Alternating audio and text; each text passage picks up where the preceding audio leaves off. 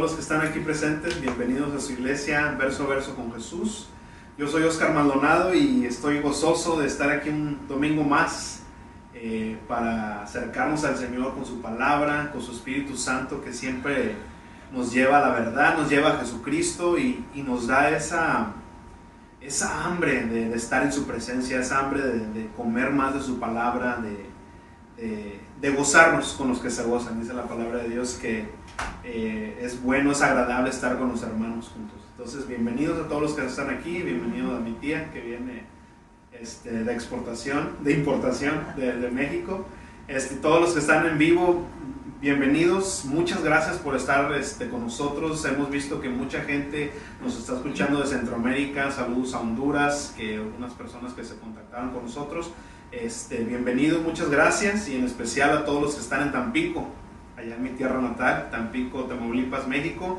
Este, muchos saludos, gracias por estar con nosotros y espero que se estén, eh, que pronto se estén contactando con nosotros para mandarles aún más saludos. Pero bueno, este, si recuerdan o todos los que han estado siguiendo lo que es el estudio a la primera carta de los, de los Corintios, este, vamos a dar un pequeño repaso rápidamente antes de seguir. El día de hoy vamos a comenzar con el capítulo 2, así es que vayan para allá por favor. Primera de Corintios capítulo 2 y hoy vamos a estudiar el versículo 1 al versículo 5. Recuerden que nosotros somos una iglesia que estudiamos la palabra verso a verso, capítulo por capítulo para que no se nos vaya nada de todo lo que es el consejo que Dios nos ha dejado en su palabra. Así es que eso es lo que hacemos nosotros. Y si quieren ver más de lo que creemos o por qué hacemos las cosas como hacemos, pueden ir a, allí a la página de internet en Facebook y ahí explicamos un poco más. Si no, de todos modos ahí tengo un ojito también.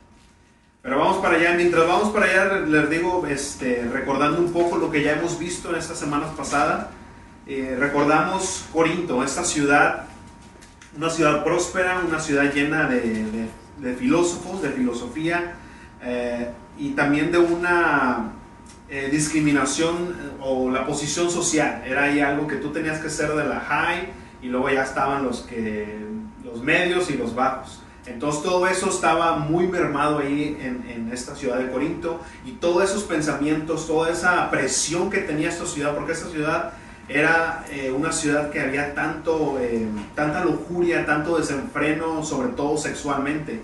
Ahí había, se recuerdan que había un templo a esta diosa Afrodita, donde la manera que ellos eh, pagaban tributo a esta diosa es pagando a prostitutas para tener relaciones este, sexuales en, los templos. Entonces la, promiscuidad, toda esa presión en la cual vivía esta iglesia, se estaba metiendo a, la iglesia de Corinto. Entonces, es lo que, ese es el trasfondo de esta iglesia.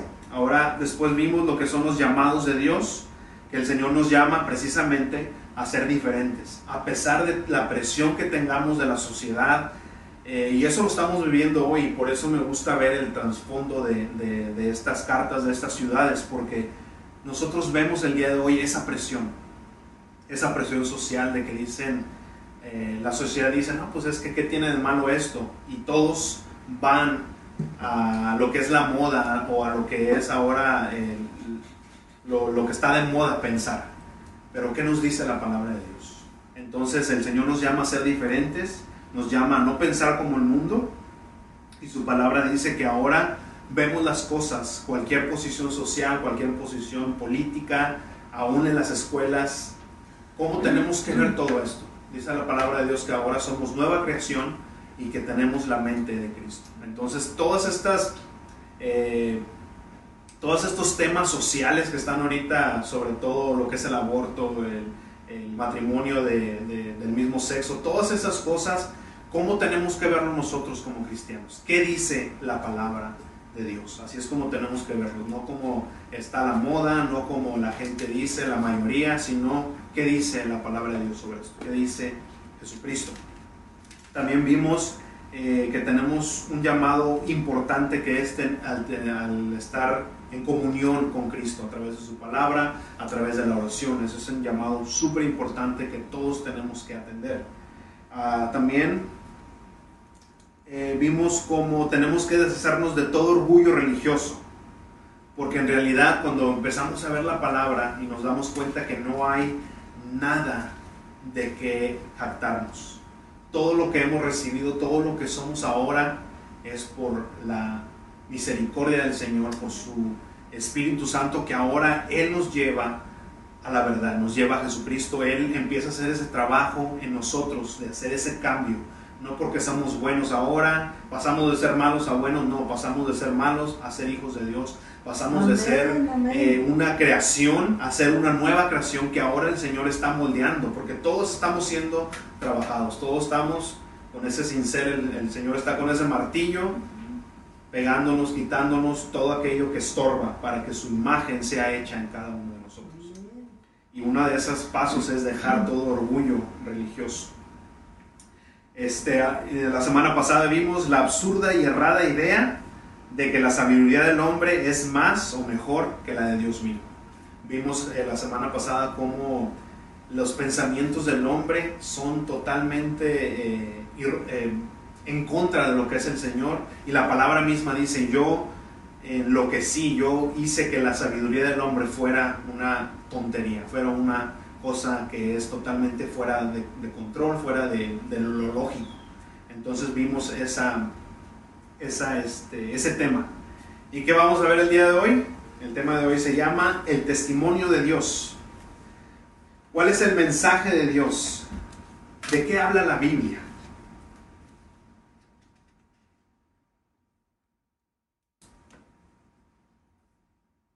El testimonio de Dios. Antes de leer la porción que vamos a estudiar y orar, les quiero contar una pequeña historia este hombre fue ah, con un consejero porque estaba teniendo problemas con su, con su esposa, entonces fue un consejero matrimonial. Y este, plantearon su problema, empezaron a hablar con el consejero y este hombre les dijo, ¿sabe qué? Lo que estoy viendo es de que su esposa necesita un hombre que la, que la escuche, su esposa necesita un hombre que le ayude en el hogar, su esposa necesita, y le empezó a decir todo lo que su esposa estaba necesitando, claro después de que eh, este hombre también le dijo a su esposa lo que tenía eh, que empezar a trabajar en. Entonces ya cuando se, pusieron de pie para terminar la sesión de consejería, este, este señor, este consejero, le dio un abrazo a, la esposa, a la, señora que estaba ahí, le dio un abrazo y le dijo, mira, esto es lo que necesita tu esposa todos los días. Entonces, ¿qué dijo este hombre? Dijo, ok, ya entendí todo lo que me está diciendo usted, Señor. ¿A qué horas quiere que traiga a mí y a mi esposa todos los días?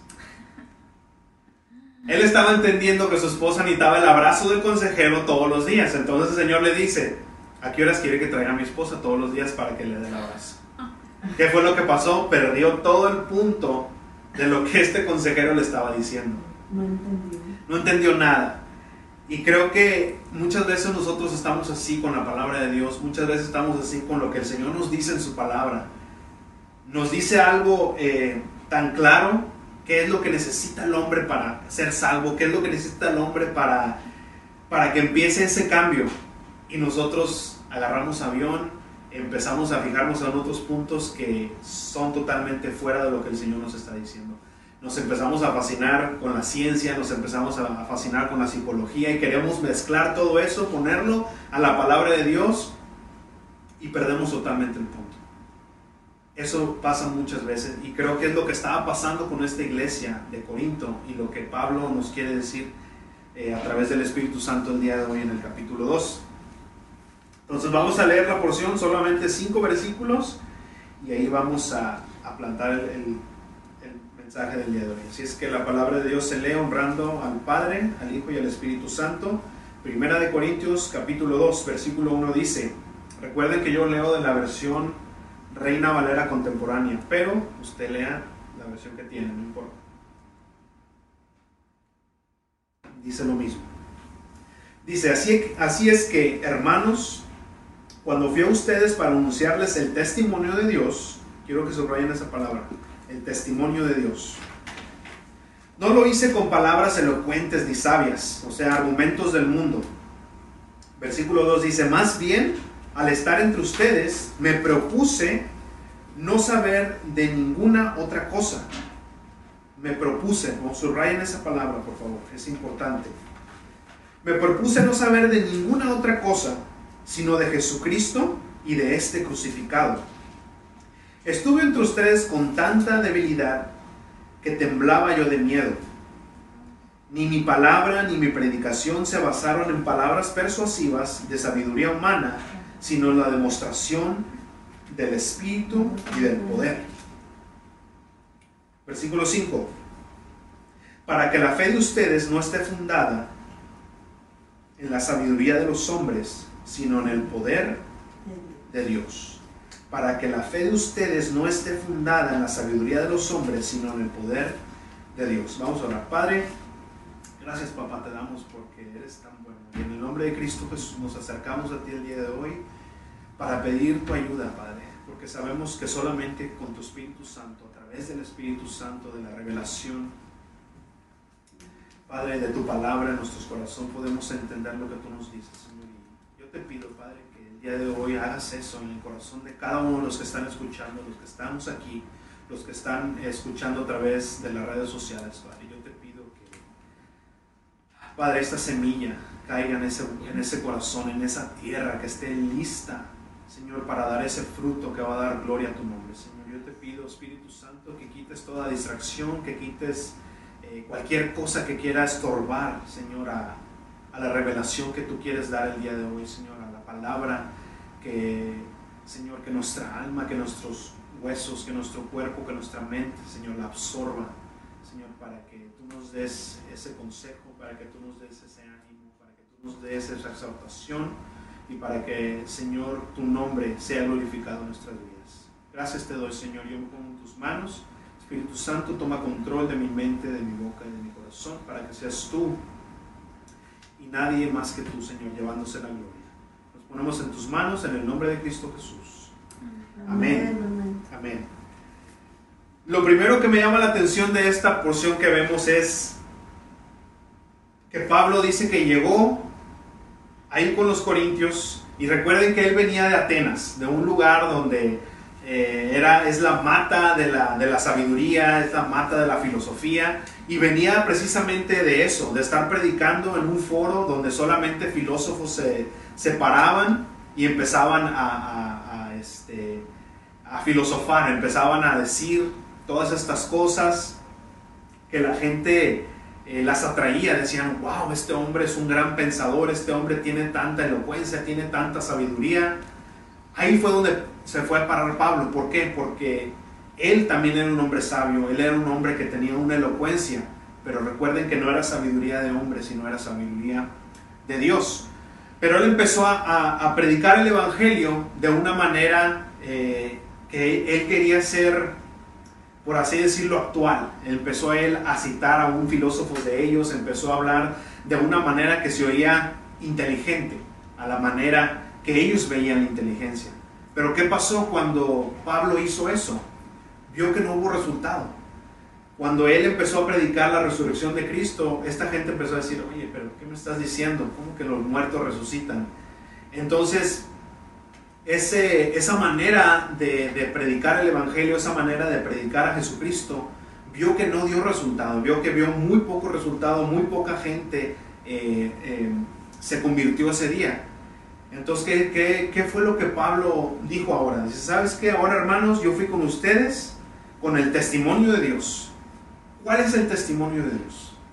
¿Qué es lo que Dios testifica? ¿De qué trata la palabra de Dios? Porque esta palabra de Dios es, el mensaje que Dios nos dejó a nosotros. ¿De qué habla la palabra de Dios? El testimonio de Dios, ¿se acuerdan cuando Jesucristo fue bautizado? Dice la palabra de Dios que hubo una voz audible que venía de los cielos. ¿Y qué fue lo que dijo? Este es mi Hijo amado, en el que yo me complazco, en el que yo tengo complacencia. El Señor dándonos el primer testimonio que ves fue audible para todos los que estaban ahí. Este, Jesucristo, Él es mi Hijo. Él es mi Hijo amado. Porque hay, y desde entonces había personas que decían que Jesucristo no era hijo de Dios. Y hasta ahorita vemos muchas religiones, muchas filosofías que dicen que Jesucristo fue un iniciado, que Jesucristo fue un gran profeta, que Jesucristo lo es todo menos el Hijo de Dios. Pero el Señor mismo dijo, este es mi Hijo amado. Ahora, ¿cuál es la otra parte de lo que es el testimonio de Dios? Quiero que vayan conmigo a Primera de Juan, la primera carta de Juan, no el Evangelio, la primera carta de Juan, capítulo 5.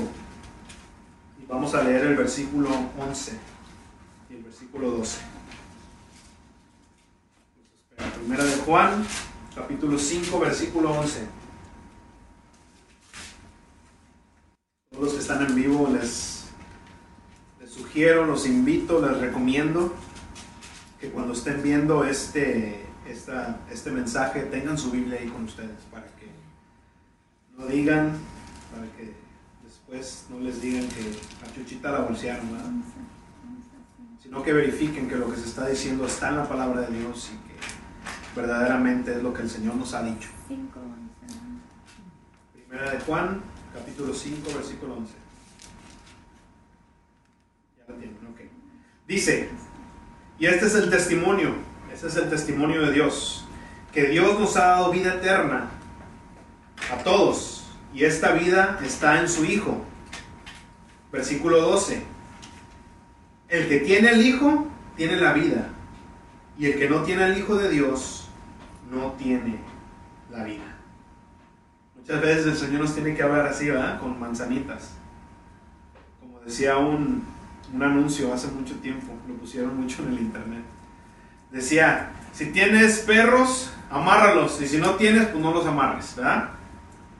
El Señor nos tiene que hablar así muchas veces. Dice, el que tiene el hijo tiene la vida, el que no tiene el hijo, pues no la tiene. Entonces, el testimonio de Dios que es que Jesucristo es su hijo y el que tiene al hijo tiene la vida. El que tiene al hijo tiene la vida. ¿Qué significa tener al hijo? Vamos a ver eso más adelante. Porque dice la palabra ahí mismo que acabamos de leer, que Él nos ha dado vida eterna. Ok, toda esa vida eterna la ha puesto en su Hijo. Así es que si tú tienes al Hijo, tienes la vida. Y si no lo tienes, no, no tienes esa vida eterna. Ahora, ¿de qué vida eterna está hablando? Porque nosotros somos seres, este cuerpo se, se va al polvo, dijo desde Génesis, tú vas a regresar al polvo. Pero tu espíritu, tu espíritu sí es eterno. Y vamos a ver a través de toda esta carta y a través de toda la Biblia que solamente hay dos lugares, no hay otro, no hay un tercero, no hay un cuarto, no hay nada, solamente dos lugares la presencia de Dios y donde no está la presencia de Dios. El cielo y el infierno. La vida eterna de la que está hablando aquí, que está en Jesucristo, obviamente es en la presencia de Dios en el cielo. Entonces, aquel que no tiene al Hijo va a estar donde no está la presencia de Dios, que es el infierno. No hay otra manera de decirlo.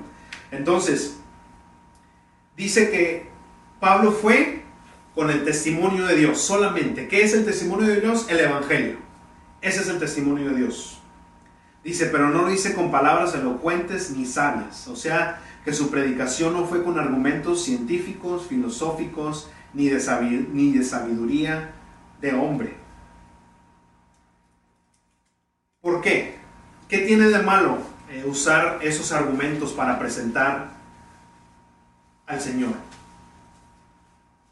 hay un lugar, hay un tiempo, un lugar donde sí se puede utilizar todos estos eh, argumentos científicos, toda esta filosofía, toda sabiduría de hombre para presentar el Evangelio. Pero ¿qué sucede cuando nosotros nos acercamos con un inconverso, con alguien que no cree en Jesucristo, con alguien que no es salvo? Y nos presentamos a decirle, ¿sabes qué? Mira, es que todo el, primer capítulo de Génesis, la creación del mundo, mira el Señor, y empezamos a presentar todos estos argumentos científicos que son ciertos, porque la palabra de Dios no es libro de ciencia, pero hay cosas científicas aquí. No es un libro de filosofía, pero hay filosofía. No es un libro de poesía, pero hay poesía. Entonces, cuando llegamos con un inconverso a presentar el Evangelio de esta manera, ¿qué es lo que pasa? Tal vez llegamos, le presentamos y dice, ¿sabes qué? Wow, pues sabes que Dios existe. Wow, la palabra de Dios, digo, la Biblia sí es palabra de Dios. Wow. Queda deslumbrada esta persona, pero va a llegar solamente al punto donde dices, wow, creo en Dios. Creo que hay Dios, creo que hay un Dios, Dios existe. Pero aún esa creencia de decir Dios existe no lo salva. no lo salva.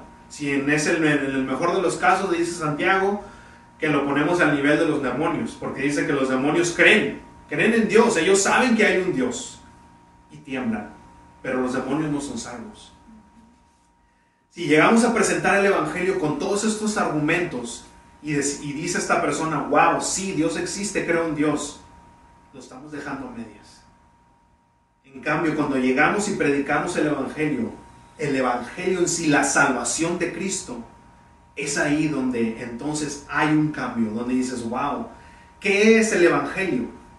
Romanos 3:23 dice que, eh, que todos estamos destituidos, que todos pecamos y todos estamos destituidos de la gloria de Dios. Cuando llegamos a presentarle a esta persona el Evangelio y decimos, ¿sabes qué? Es que tienes un pecado que te está estorbando entonces ya hay una confrontación. Porque si llegamos a decirle crees en Dios, pues de repente todo el mundo cree en Dios. Pero tenemos que presentarle las buenas noticias, que es el Evangelio. Pero para presentar unas buenas noticias tenemos que presentarle las malas noticias, que es todos estamos destituidos de la gloria de Dios, por cuanto todos pecamos. Pero ¿qué es el Evangelio? Segunda de Corintios 5:19. Si quieren vayan para allá conmigo. Quiero que veamos eso. Segunda carta a los Corintios 5:19. Las malas noticias es de que todos pecamos y todos estamos en caminito al infierno. 5:19.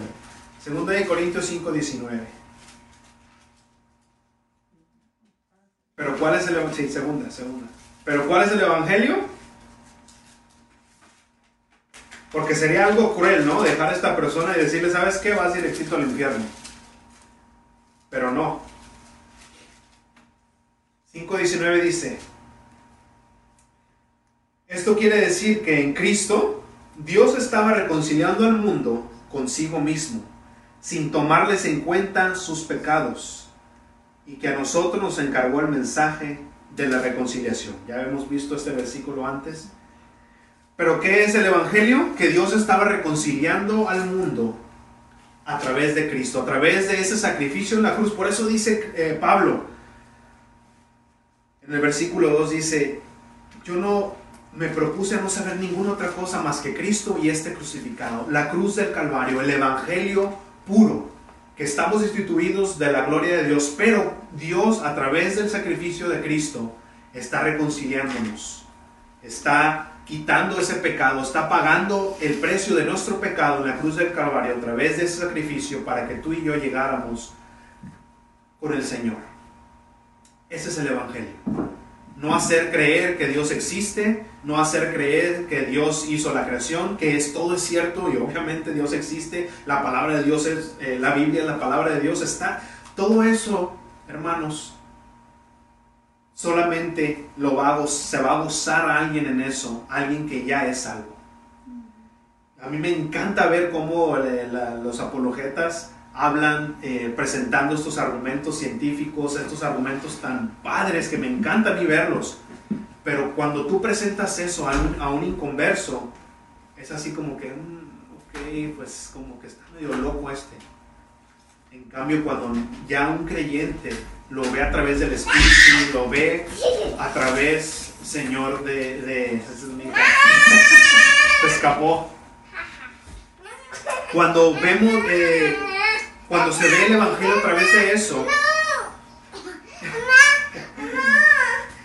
la distracción, ¿verdad? Bueno, seguimos. Ya nos distrajo mucho eso. Entonces, vamos, vamos al versículo 2. Ya me quitó el, el, impulso. Versículo 2 de la, de, la, de la porción que estábamos viendo. Dice, más bien al estar entre ustedes me propuse no saber nada de ninguna otra cosa sino de Jesucristo y de este crucificado. Me propuse no saber nada. ¿Cuál era el perfil de Pablo? ¿Se acuerdan que Pablo, cuál era su perfil? Él mismo dijo, yo soy hebreo de hebreos, fariseo de fariseos. ¿Qué significa? ¿Un fariseo quién era? Era una persona que estaba doctorada en la palabra de Dios, alguien que conocía la palabra de Dios, el Pentateuco en ese entonces, no toda la Biblia obviamente, que conocía el Pentateuco de arriba para abajo, al revés y al derecho. Ese era un fariseo, una persona que conocía la palabra de Dios a la perfección, un doctor se puede decir en la palabra de Dios. Y el perfil de, Pablo era este, que él tenía, él era fariseo de fariseos, o sea, él era el mejor de los fariseos.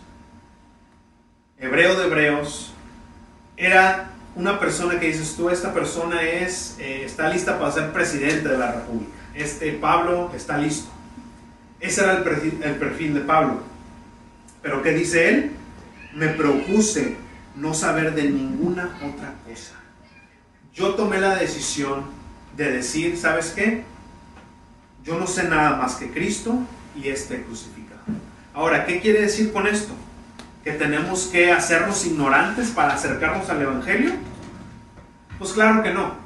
Este Pablo, como hemos visto ya su perfil, era una persona muy preparada, pero cuando empezamos a querer eh, usar una vez más esos argumentos de sabiduría de hombre, le quitamos el poder a lo que es la cruz del Calvario, le quitamos el poder al Evangelio. Tenemos que poner lo espiritual con lo espiritual y poner lo carnal con lo carnal. Pero no significa que tenemos que hacernos ignorantes para acercarnos al Evangelio. No, claro que no. El, Señor creo que Él puede usar tanto a una persona preparada como a una persona que no tiene preparación. Pero solamente necesita un corazón que esté listo para proponerse no saber nada, sino proponerse solamente saber lo que es el Evangelio. ¿Qué es el Evangelio? Y entonces ya después de que presentamos a Jesucristo a personas inconversas, entonces podemos eh, disfrutar de la sabiduría que el Señor, de las cosas que el Señor nos revela en la palabra. Esa, carne que dice la palabra de Dios, que bueno, a un niño no le vas a dar carne, ¿por qué? Una no puede masticarla, otra no puede digerirla.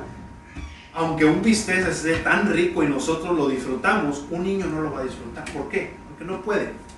Así es la palabra de Dios. Hay tanta carne en la palabra de Dios, tanta cosa tan buena pero no se la puedes dar a un inconverso no se la puedes dar a uno que se acaba de convertir, sino lechita como le das a un bebé. Así es lo que está diciendo Pablo. Hay que presentar el Evangelio como es, la palabra de Dios, la cruz del Calvario.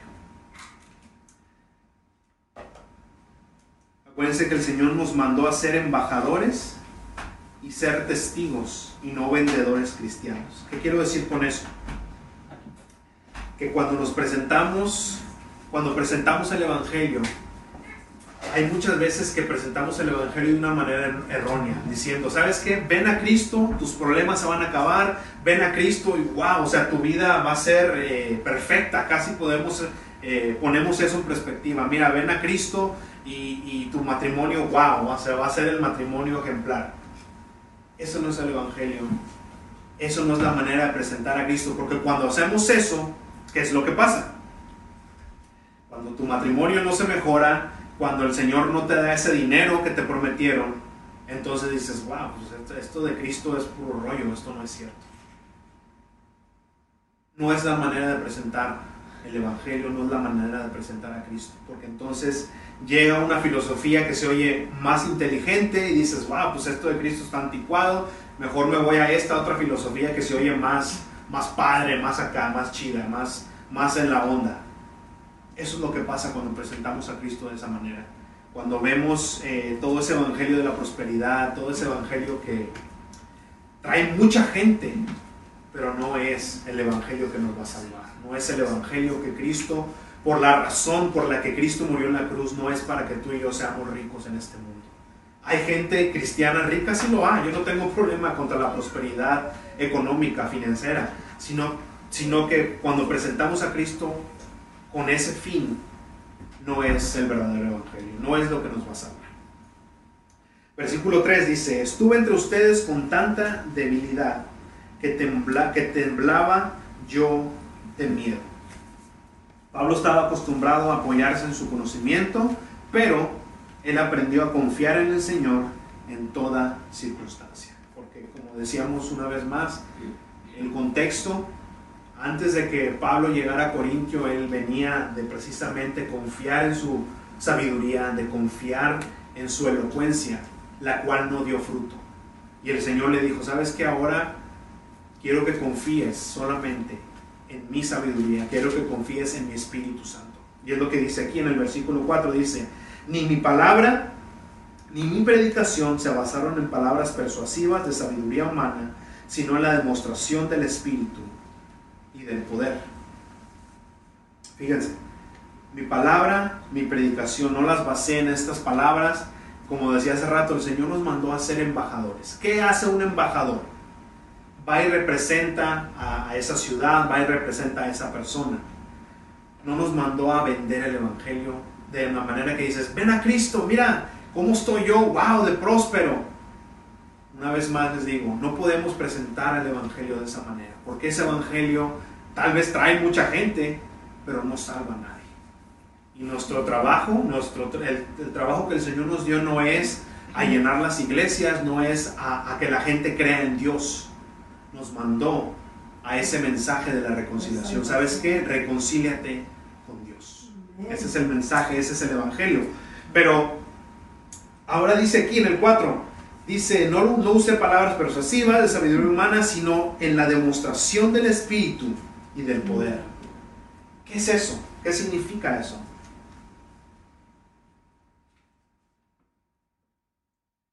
¿Cuál es la demostración del Espíritu? ¿Cuál es la demostración del poder? Hablar en lenguas, echar fuera demonios, que de repente sale oro en las Biblias de las personas, campañas de sanidad. ¿Será eso la demostración del Espíritu y del poder? Vamos para Romanos, por favor, 1.16. Ese todo buen cristiano se lo sabe de memoria, si no, pues lo vemos. Romanos 1.16 dice, ¿saben qué? Yo no me avergüenzo del Evangelio. ¿Por qué? ¿Qué dice? Oh, yo no me avergüenzo del Evangelio porque es poder de Dios. ¿Cuál es el poder de Dios? El Evangelio. ¿Cuál fue el Evangelio? Que todos estamos destituidos de la gloria de Dios, pero el Señor a través de Jesucristo nos ha reconciliado. Ese es el Evangelio. El poder de Dios no es hablar en lenguas, no es echar fuera demonios, no es que la Biblia le sale oro y que, o sea, las muelas de oro y todas esas cosas que solamente son distracciones, que solamente son cosas que no, ahí no está el poder de Dios, ahí no está el poder de Dios. La demostración del Espíritu, la demostración del poder de Dios está en el Evangelio, en las buenas noticias. Primera de Corintios 14.1. Vamos a ver ahí. Vamos a ver una cosa. Y esto solamente se enfoca en lo que son las lenguas. Pero eh, tiene un, un mensaje ahí. Porque muchas veces tendemos a pensar que, ok, es que vamos a una iglesia y vemos que hay lenguas, vemos que hay eh, gente llorando, vemos que vemos todo eso. Y decimos, wow, aquí está el Espíritu Santo. Pero en realidad significa que cuando veamos eso, cuando escuchemos lenguas, en verdad significa que está el Espíritu de Dios ahí. Eh, o sea, esa es la demostración del Espíritu solamente. Vamos a ver, Primera de Corintios 14, versículo 1. Aquí Pablo les está diciendo a esta misma iglesia, y esta, esta porción la vamos a ver después, más a detalle, pero ahorita vamos a ver solamente esto aquí rápido. Dice, ustedes vayan en pos del amor. Pablo les estaba diciendo a la iglesia de Corintios esto porque como vemos o como vimos el perfil en las primeras semanas, que esta iglesia había muchos dones espirituales, o sea, gente hablando en lenguas, profecía, los dones estaban ahí. Pero dice Pablo, ustedes vayan en pos del amor y procuren alcanzar los dones espirituales, o sea, está bien, procuren los dones espirituales. Sobre todo el de profecía. ¿Cuál es el don de profecía? Que te digan el futuro, que te digan, wow, el Señor dice que te vas a casar, el Señor dice, no. ¿Cuál es el don de profecía? Pues el que habla en lenguas extrañas le habla a Dios, pero no a los hombres. Y nadie le entiende porque en el Espíritu habla de manera misteriosa. O sea, habla las cosas ocultas del Señor. Está hablando las lenguas, ¿verdad? Dice, pero el que profetiza ¿Por qué dice, por qué dice Pablo que procure mejor el de profecía? Porque el que profetiza les habla, les habla a los demás para edificarlos, exhortar, exhortarlos y consolarlos. O sea que edifica, edifica a la iglesia. Nos brincamos al versículo 19 de esa misma porción, de ese mismo capítulo. Dice, fíjense Pablo, lo que él dice. El 18, leemos el 18, dice, doy gracias a Dios de que yo, de que hablo en lenguas más que todos ustedes. O sea, yo hablo en lenguas, dice Pablo. El 19, pero en la iglesia prefiero hablar cinco palabras con mi entendimiento para poder enseñar a los demás que diez mil palabras en una lengua extraña. Yo prefiero hablar, dice Pablo, yo hablo en lenguas, pero yo prefiero hablar cinco palabras que edifiquen a la iglesia. Prefiero hablar esas pocas palabras, pero que sea de ayuda para ustedes, que sea esa palabra de exhortación, esa palabra de ánimo, esa palabra que tú vas a entender.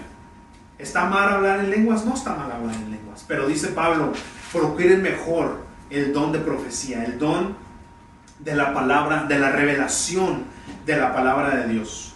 En 2 de Pedro 1.19, apúntenlo ahí, Dice Pedro, tenemos nosotros la profecía más segura.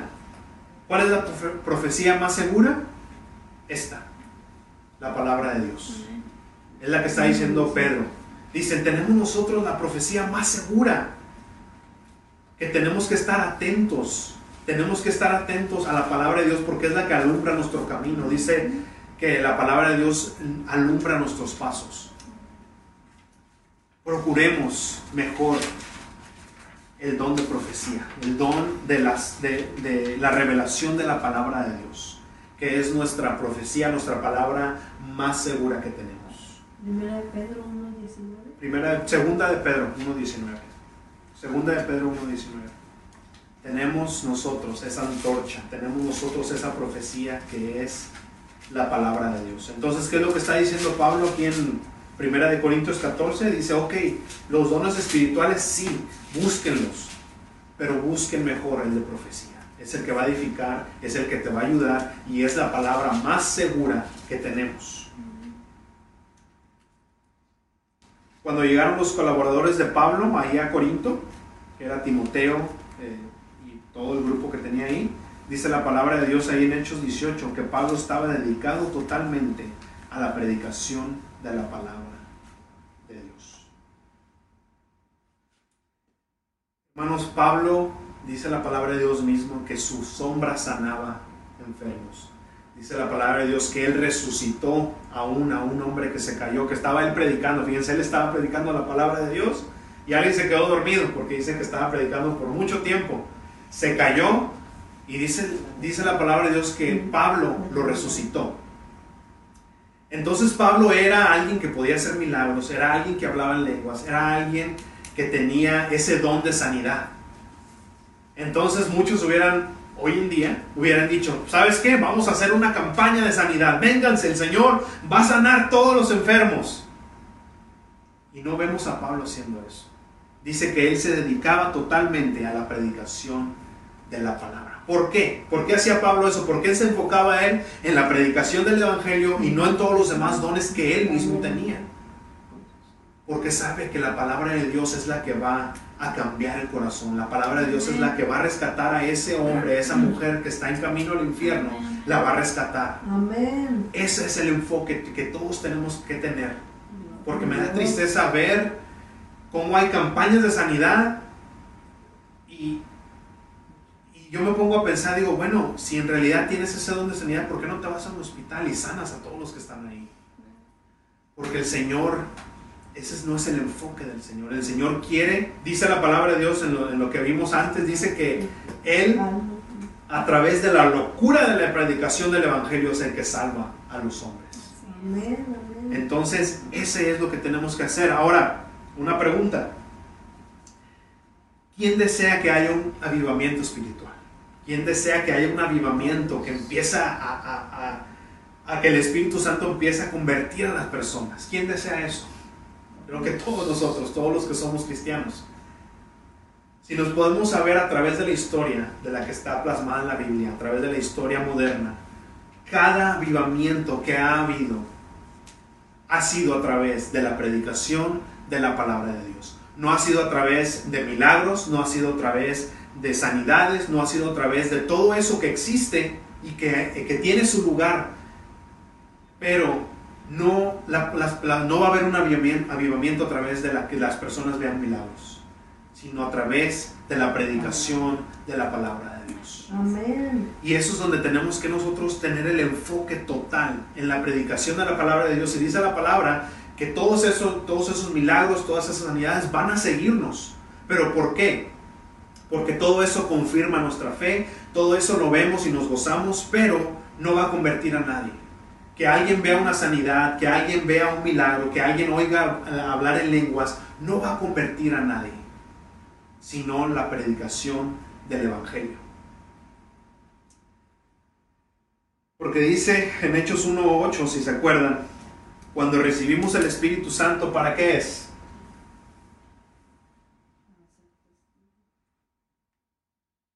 Una vez más, lo recalco. Dice que vamos a recibir el, Espíritu Santo para qué? Para echar fuera demonios, para sanar a personas. No. El Espíritu Santo lo recibimos para testificar, para ser esos testigos del Evangelio. De decir, ¿sabes qué? Estamos destruidos de la gloria de Dios, pero Jesucristo, el, el Padre ha mandado a Jesucristo para reconciliarnos. Ha mandado a Jesucristo para que tengamos esa salvación. Ya para acabar, en el versículo 5 dice, para que la fe de ustedes no esté fundada, regresamos ahí a 1 de Corintios, para que la fe de ustedes no esté fundada en la sabiduría de los hombres, sino en el poder de Dios.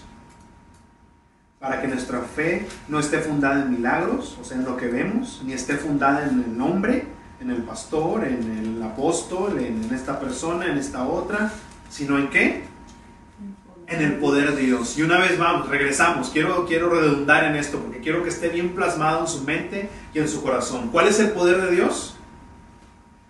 ¿Qué dice Romanos 1.16? Yo no me avergüenzo del Evangelio porque es poder de Dios. El poder de Dios es el Evangelio. Es lo que Jesucristo ha hecho en la cruz del Calvario. Acuérdense que dice la palabra que lo más débil, lo más necio de Dios es más que los hombres. ¿Dónde se mostró el Señor lo más débil? En la cruz del Calvario, que Él mismo entregó su vida. Muchos le decían, oye, pues Jesús, tú salvaste a muchos, ahora ¿por qué no te salvas? Estás mostrando, eres un débil. Esa es la, debilidad de Dios. Pero a través de esa debilidad mostró su poder. Que a través de ese sacrificio nos salvó a ti y a mí. Entonces, vamos a fundar nuestra fe en el poder de Dios, en el Evangelio. Ahora, otra pregunta. ¿Dónde está fundada tu fe? ¿Dónde está fundada nuestra fe? ¿En mi iglesia? ¿En mi religión? ¿En mi pastor? ¿En mi gurú? ¿En la sabiduría del hombre? ¿En la ciencia? ¿Dónde está fundada nuestra fe?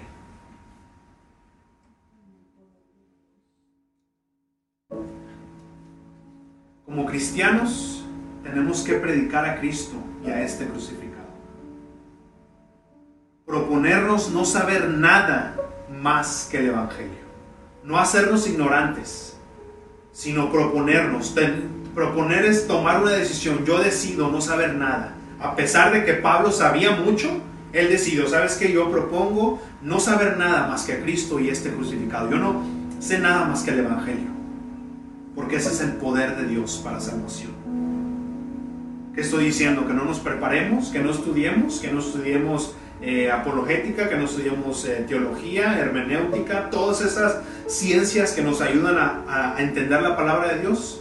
No, a mí me encanta, me encanta estudiar eso. Pero cuando estudiamos eso y el Señor nos dé ese conocimiento, no estemos diciendo, wow, y querer predicar con tanta elocuencia y empezar a sacar términos teológicos, hermenéuticos y, y toda esa onda que solamente estorba presentemos el Evangelio, que es el poder de Dios como es. Solamente Ya después todo eso viene después, viene eh, el gozo que, que te- que tenemos como cristianos ya al ver toda esa ciencia, al ver todo eso que, que el Señor ha escondido en su palabra. Dice la palabra que son insondables sus caminos, que son eh, cosas que te metes a la palabra de Dios y no encuentras fondo, porque sale una cosa, sale otra y sale otra, y es, es tanta riqueza la palabra de Dios. Pero aún eso no te salva. El Evangelio es lo que nos va a salvar. No quiero presentar yo con el Evangelio con palabras elocuentes ni de sabiduría del hombre. Dice Jesús nos dijo, no echemos las perlas a los cerdos. No presentemos el libro de Apocalipsis a un inconverso y decir, wow, mira lo que va a pasar, mira esto, porque lo va a fascinar, o sea, le va a encantar, pero no lo va a salvar. Prediquemos el Evangelio. Para que tengan, dice primera de Juan 5.13, dice, cuando predicamos el Evangelio, va a haber una, una seguridad de que tú eres salvo. Si tú le preguntas a alguien que cree en Dios, ok, crees en Dios, pero vas a ir al cielo, te van a decir, pues espero que sí. Eh, no sé, tal vez sí, si me porto bien, si, si hago buenas obras, voy al cielo. El Evangelio te da la seguridad, la certeza de que sí vas a ir al cielo. ¿Por qué? Porque no se trata de ti.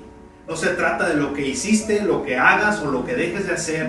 Se trata de lo que Jesucristo hizo por ti y por mí cruz del Calvario. Amén, amén. Así es que nosotros como cristianos, ¿cómo estamos presentando el Evangelio? ¿Dónde está fundada nuestra fe? Y si tú no has entregado tu vida al Señor, no has entregado tu vida a Cristo, tal vez crees en Dios, pero creer en Dios no nos salva, sino el Evangelio. ¿Qué es el Evangelio? Una vez más, y lo vuelvo a decir, porque es el poder de Dios. El Evangelio dice que nosotros estamos destituidos de la gloria de Dios, pero Él vino, mandó a Jesucristo, el Padre mandó a Jesucristo para reconciliarnos con Él, para decirnos, este es el pecado, este es el pago de tu pecado, que yo lo pongo en mi Hijo y te abro las puertas para que vengas a mí. Si tú que estás aquí o que estás escuchando en, en vivo en este momento, no has entregado tu vida a Cristo, no has dicho, ¿sabes? Señor, ¿sabes? Yo me doy cuenta que soy un pecador y que necesito tu perdón. En este momento yo te pido que hagas una oración, aunque sea con tus palabras, dile, Señor Jesús, me arrepiento de mis pecados. Me arrepiento del pecado que he hecho toda mi vida, de pensar que yo podía llegar a tu presencia con mis méritos, pero ahora me doy cuenta que no puedo y que tú mandaste a Jesucristo por una razón, que es para pagar por mi pecado y abrir las puertas para entrar a tu presencia. Yo me arrepiento y me entrego, entrego mi corazón a ti, entrego toda mi vida a ti. Y gracias Señor por mostrarme que mi, nombre estaba escrito en el libro de la vida. Señor, me arrepiento y te entrego mi vida. Para que ya sé que cuando muera o tú vengas por tu iglesia, vengas tu, por tus hijos, yo me vaya contigo. Gracias te doy, Señor, por salvarme y darme una nueva vida. Cambia mi mente, cambia mi corazón. No permitas que la presión del mundo entre a mi corazón, sino que ahora cambie mi modo de pensar y sea ahora pensando con la mente de Cristo. Gracias Señor, gracias Señor te doy nombre de Cristo Jesús. Amén. Si tú has hecho esa oración y has creído en tu corazón, porque es algo muy importante, no solamente es de repetir palabras, sino de creer. Creer en tu corazón que el Señor ha salvado tu vida. Haz- Háznoslo saber, todos los que están en vivo, eh, a través de Facebook. Hay muchas maneras de contactarnos. Email, Facebook, teléfono, como tú quieras. Háznoslo saber. Te damos las gracias y que has estado con nosotros.